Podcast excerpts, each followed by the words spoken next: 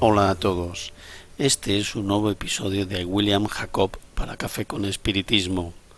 Hoy daré continuidad al estudio del capítulo 7 del libro El porqué de la vida de León Denis, que se titula El objetivo supremo.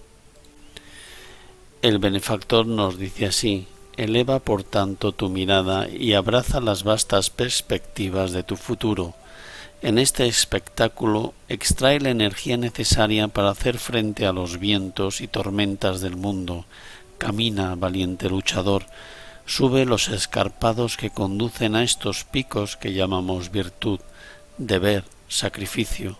No te detengas en el camino a recoger las flores de las zarzas, a jugar con las piedras doradas. Adelante, siempre adelante. Vemos, mis amigos, cómo León Denis, que con su poesía y su forma de escribir nos llena de motivación para seguir adelante.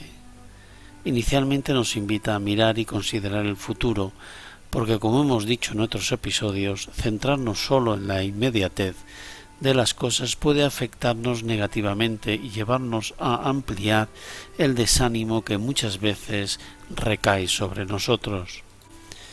Para dar un solo ejemplo práctico de lo que quiero decir, cito el dolor que sentimos cuando desencarna un ser querido. Este dolor se alivia con la certeza del reencuentro en el otro lado de la vida. Imaginar ese reencuentro reconforta. En modo alguno esto significa que este reencuentro se producirá antes si interrumpimos nuestra existencia terrena en estos casos el reencuentro se pospone porque no hay recompensa para esta actitud. Lo mejor es buscar la fuerza para resistir el dolor, el anhelo y la esperanza con fe en Dios y en el futuro, el momento tan esperado para reencontrarse en el mismo plano con los seres queridos.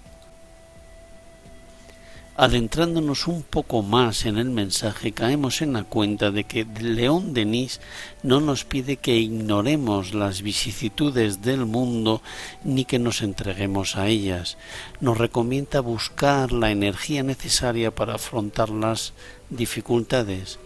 Esto es muy importante porque a menudo confundimos resignación con acomodo de manera muy simplificada podemos decir que resignación es aquel que busca la solución a sus problemas y que al no conseguir el éxito esperado acepta sin rebelarse la imposición de la vida. El acomodado es aquel que no busca la solución y acepta su situación sin hacerla frente.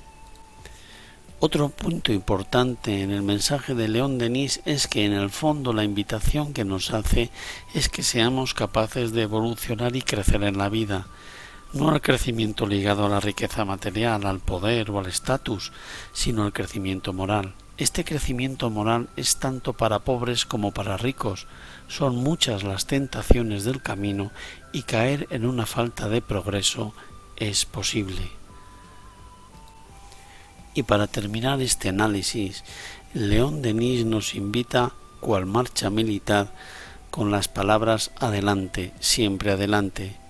Sí, amigos míos, estamos en un conflicto, no en uno de unos contra otros, sino de nosotros contra nuestras imperfecciones. Sigamos adelante, siempre hacia el Altísimo, como le gustaría repetir al apóstol del Espiritismo mis votos de mucha paz y hasta el próximo episodio de Café con Espiritismo.